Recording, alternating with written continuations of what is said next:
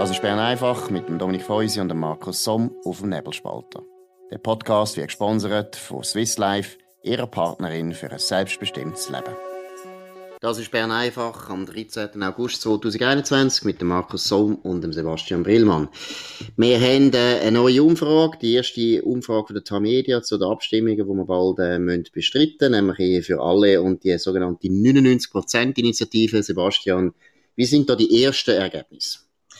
Die sind eigentlich nicht so überraschend aus meiner Sicht. Also, zur Ehe für alle sagen 64% ja, 35% nein. Das heißt, es gibt noch 1%, wo, wo sich noch nicht entschieden hat, einen kleinen Anteil. Das ist der Trend, ist, ist klar. Das hat man ja auch schon rausgespürt in den letzten Monaten. Und dann bei der 99% Initiative sind es 45%, wo aktuell ja sagen, 49% nein. Und dementsprechend sind das 6%, wo das noch nicht genau wissen. Also auch da wird das wahrscheinlich klar abgelehnt werden. Absolut. Und erstens muss man vielleicht mal betonen, oder Ehe für alle, das finde ich an sich ein völlig richtiges Anliegen, haben wir nichts dagegen. Aber man muss eben auch mal zeigen, und das ist doch einfach spektakulär.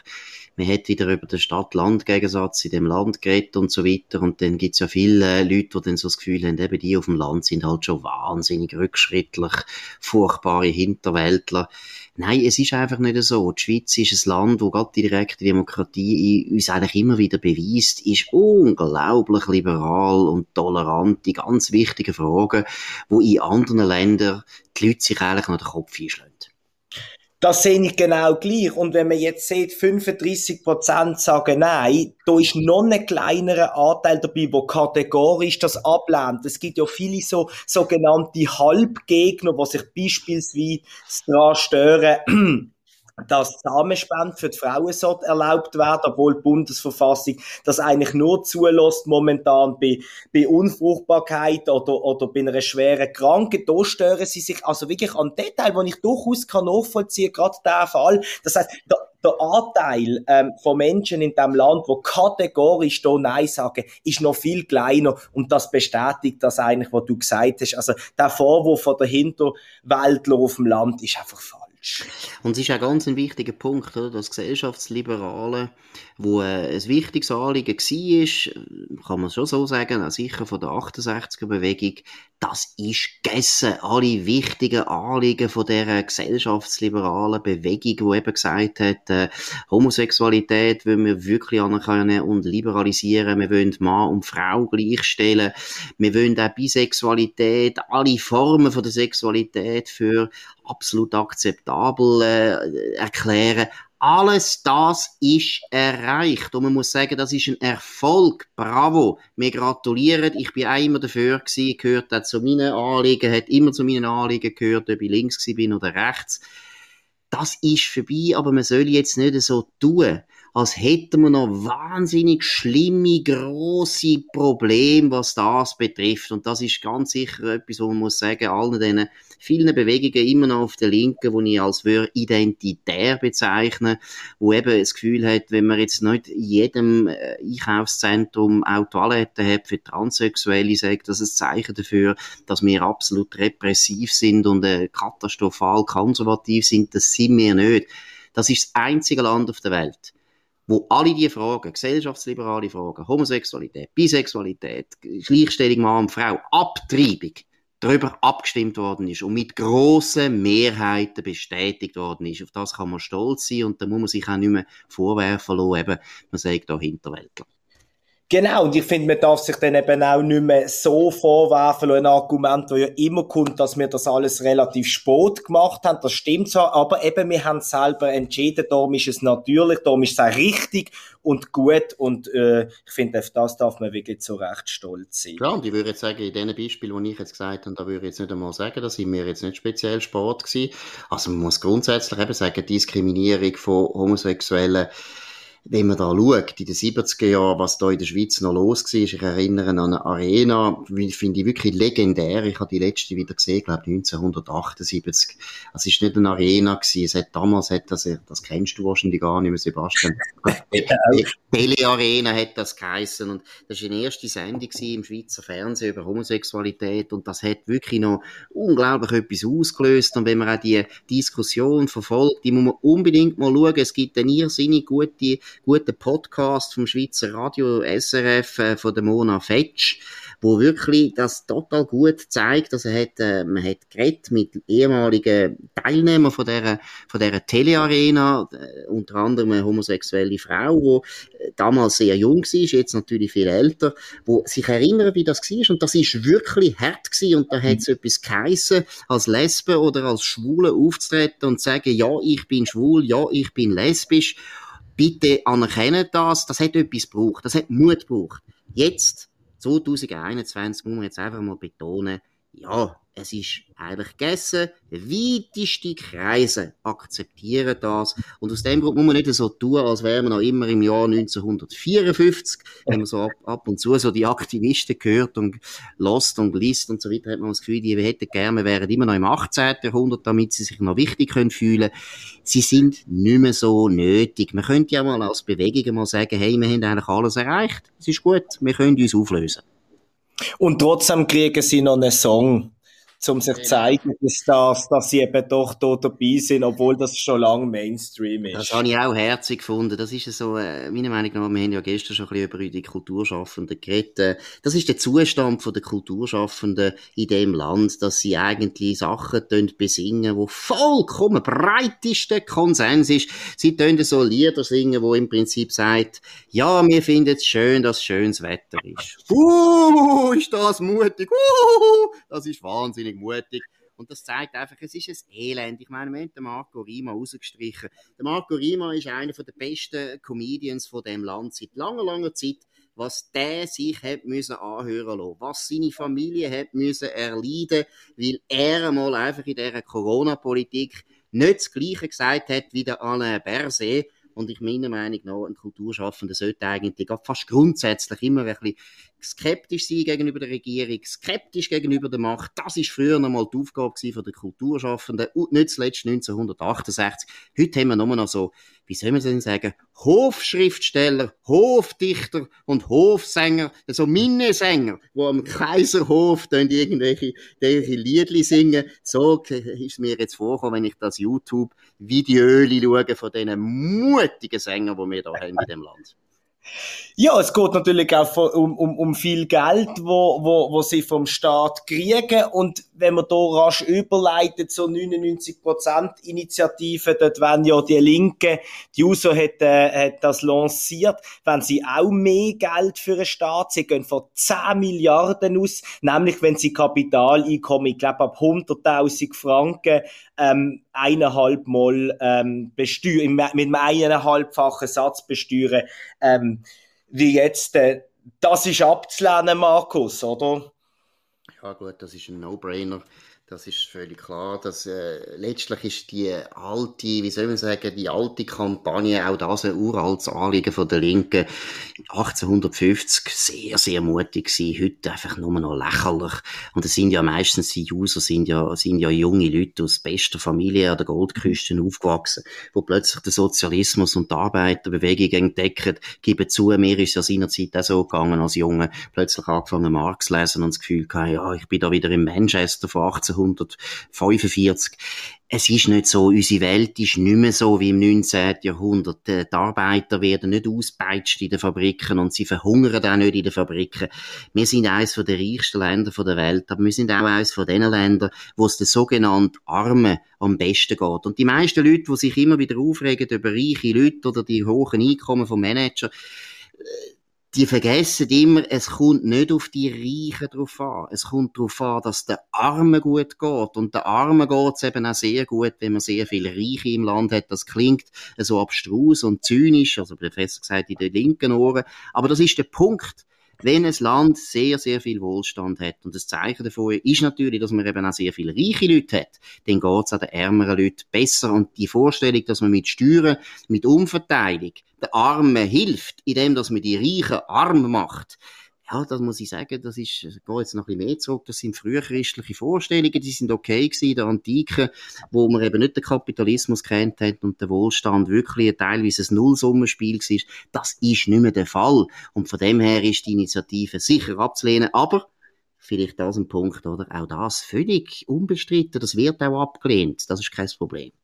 Das glaube ich auch. Aber ich, ich finde vor allem auch, auch lächerlich, wie sie jetzt sagen, ja, dann könnte man jetzt Steuern senken mit dem Geld für die tiefen und, und mittleren Einkommen. Es wäre wahnsinnig wichtig, auch für die soziale Wohlfahrt könnte man noch unterstützen. Die Woche sind in Basel Statistik äh, reingekommen ähm, zu den Steuerzahlen. Ich meine, ein Viertel zahlt überhaupt keine, ein weiteres Viertel zahlt kaum an der gesamten, äh, äh, am ganzen äh, Steuersubstrat von Basel-Stadt, ähm, tun, die, die ganze Hälfte, ich glaube, 7% beitragen. Für die wird schon geschaut, die sind wunderbar versorgt, niemand leidet in diesem Kanton, in einem sehr reichen Kanton. Hunger, das zeigt, dass es funktioniert, es funktioniert fast ein bisschen zu üppig, von dem her, die Initiative wird dem nochmal, nochmal eins oben drauf geben und ist absolut unnötig. Ja, und gerade Basel ist ein gutes, ein gutes Beispiel. Wir kennen ja die Stadt, du kennst sie besser, ich kenne sie aber auch ziemlich gut. Man muss ja eigentlich, wenn man jetzt auch wieder ein bisschen überspitzen, die Laune ist jetzt gerade ein bisschen am Spitzen.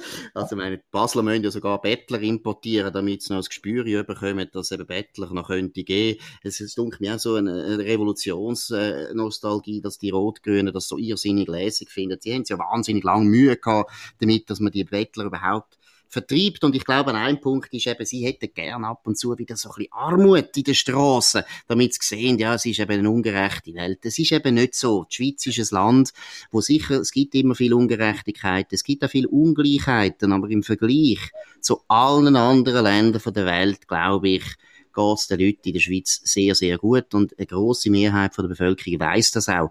Und vielleicht, da muss man vielleicht auch noch mal sagen, der bürgerliche Stammbuch geschrieben haben keine Angst vor den Juso.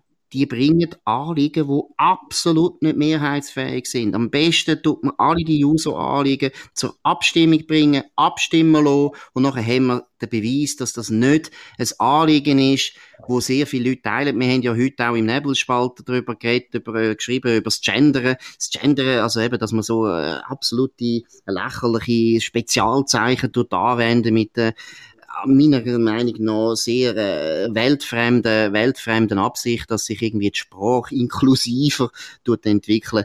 Auch das abstimmen, abstimmen lassen und dann ist die Sache erledigt.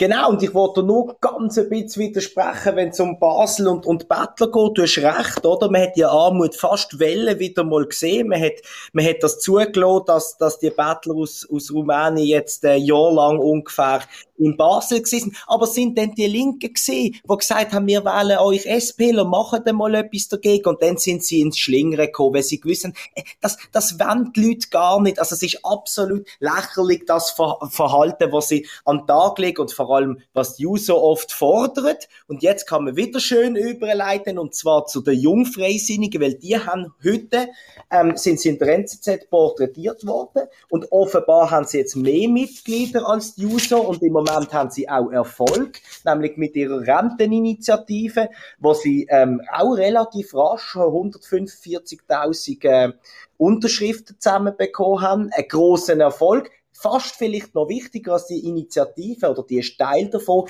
Sie sind äh, der Herzschrittmacher von der FDP aktuell, titelt NZZ.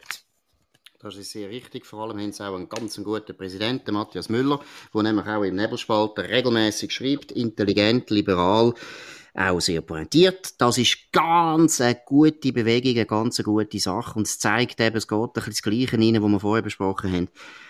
Die FDP hat Zukunft in dem Land, wenn sie bürgerlich ist, so wie die Jungfreisinnigen. Und zwar wirklich liberal, dass es kracht. Und das ist mehrheitsfähig. Es gibt viele Leute in dem Land. Viel, viel mehr Leute als Journalisten die ganze Zeit behaupten und schreiben, die wirklich liberal sind. Die sagen vielleicht nicht, ich bin bürgerlich, die sagen vielleicht auch nicht einmal, dass sie liberal sind, aber sie denken sehr liberal. Und die Leute holen eben zum Beispiel die FDP Jungen viel besser ab. Ich meine, eben Renteninitiative finde ich ein irrsinniges Beispiel. Du gehörst zu dieser Generation, Sebastian. Die meisten Jungen wissen einfach, wir werden älter. Und es ist einfach ein No-Brainer. Wir müssen das Rentenalter aufsetzen. Und nur die linken Funktionäre wollen das nicht akzeptieren. Und die Bürgerlichen haben jetzt 20 Jahre in die Hose gemacht von den linken Funktionären und haben nie, nie probiert, einfach einmal vorwärts zu gehen, eine bürgerliche Mehrheit anzubringen, was Rentenaltererhöhung betrifft. Und das haben jetzt die Jungfreisinnigen probiert. Sie haben äh, einen unglaublichen Erfolg eben beim Sammeln schon. Ich bin absolut zuversichtlich, so eine Initiative könnte man gewinnen, aber man muss eben daran glauben. Ich glaube auch, und wie du richtig sagst, das ist meine Generation, da wird sich niemand beschweren, wenn wir Männer und Frauen wahrscheinlich bald auch oder wie auch immer länger als 64, 65 ähm, müssen arbeiten, 66, 67, auch 70 sind Szenarien, wo wir uns oft jetzt sagen, hey, das könnten wir uns gut vorstellen, vor allem, weil es nötig ist, weil sonst haben wir ja gar nichts davon. Und ich glaube, die, die Idee von der Jungfreisinnigen, die ist einigermaßen sanft mit mit einer schrittweisen Anpassung auf die 66 ähm, und dann noch auch schrittweise ähm, Anpassung an die Lebenserwartung. Da können wir über viele Jahre oder Jahrzehnte kommen wir am Ziel oder auch am notwendigen Ziel langsam näher. Ich glaube, das hat eine Chance und, und ich hoffe es auch sehr, weil das ist genau das, was der FDP fehlt, haben sie jetzt gemacht. Das ist liberal und zwar konsequent und das steht heute auch in dem Porträt. Der Matthias Müller fordert das auch wieder von seiner Mutterpartei. Klar bürgerlich und konse konsequent liberal. Und ich glaube, da sind sie ganz wichtig, auch, auch für den Entscheidungsträger ganz oben, ähm, dass sie da Druck aufsetzen, dass die wissen, was sie zu tun haben. Gerade bei der Präsidentensuche beispielsweise jetzt. Genau, das ist ein weiteres Thema, auch wieder eine erfreuliche, eine erfreuliche Nachricht, wobei, das heißt noch nichts, Damian Müller äh, aus Luzern wird nicht Präsident werden von der FDP, das sagt er zumindest. Das heißt aber noch nicht viel. Das kann, das kann sich noch ändern, weil ich bin überzeugt, das höre ich auch aus der FDP. Da gibt es sehr starke Kräfte, die ihn wahnsinnig überreden und wollen unbedingt, dass er antritt und so weiter. Ich glaube, das ist noch nicht gegessen, aber man muss sagen, es wäre gut, er würde das nicht machen, weil, wie gesagt, das haben wir gestern ein bisschen angetönt, er ist zu links. Und ich sage es jetzt noch einmal ganz deutlich, es geht wirklich auch um den Erfolg beim Wähler. Ich bin absolut überzeugt, dass er wirklich klare, konsequente, liberale vernünftige Politik in der Schweiz enorm, enorm auf Zuspruch würde stoßen. Man hat das ganz lang einerseits der SVP überlassen, andererseits hat man sich stark von der Linken immer wieder beeindrucken lassen, auch ein, äh, einschüchtern lassen, oder? Eben, ich finde. Rentenalter ist so ein gutes Beispiel, da hat man die ganze Zeit so da, als wäre das ganz schlimm. Ich kann mich erinnern, das ist äh, auch noch, als ich im Bundeshaus bin, hat äh, Pascal Couspin damals äh, Bundesrat, äh, Innenminister, FDP, hat äh, kurz vor der Wahl gesagt, Rentenalter müssen wir erhöhen. Ich weiß jetzt nicht einmal mehr, was er für ein Alter da genannt hat. Ein unglaublichen Aufschrei in den Medien und nachher haben alle behauptet, die FDP hätte wegen dem, wegen dem verloren und so weiter. Wie hat die FDP meiner Meinung nach damals schon verloren, eben wegen der EU-Frage zum Beispiel. Mhm es ist nie getestet worden. Man hat immer AHV-Vorlagen gemacht, die so kompliziert sind, dass eigentlich jeder irgendetwas hat können drin finden, wo ihm eben nicht passt hat. Man hat ja dort immer gemeint, eine breite Allianz führt dann zum Ziel. Ich glaube, das Gegenteil ist ein bisschen der Fall gewesen. Ich finde es sehr gut, wenn wir einfach mal über das Rentenalter abstimmen lassen. Unbedingt. Und äh, die FDP ähm, ist jetzt gefordert aufgrund, und aufgrund vom Druck von der Jungfreisinnigen, wo ich wirklich super finde. Und die Vorlage, das vielleicht das Schlusswort, ist eben kein Kompromiss mit der Linken oder mit allen, sondern es ist ein klares Ziel, was sie haben, das verfolgen sie und darum glaube ich, wird das erfolgreich sein. Sehr gut. Und das war Bern einfach gewesen, mit dieser positiven Noten und dieser grossen Zuversicht, dass es nämlich gut kommt in dem Land wenn man einen gewissen Mut wieder hat und ein bisschen viel gesunden Menschenverstand würde anwenden. Das ist Bern einfach vom 13. August 2021 auf nebelspalter.ch. Tönt uns abonnieren, tönt uns hören. Danke für die Aufmerksamkeit. Wir hören uns wieder auf dem gleichen Kanal zur gleichen Zeit am nächsten Montag. Wir wünschen ein schönes Wochenende und auf Wiederhören. Das war Bern einfach mit Dominik Feusi und Markus Somm auf dem Nebelspalter. Der Podcast wird gesponsert von Swiss Life, ihrer Partnerin für ein selbstbestimmtes Leben. Den Podcast könnt ihr auf nebelspalter.ch abladen und auf allen gängigen Plattformen wie Spotify oder Apple Podcast und so weiter.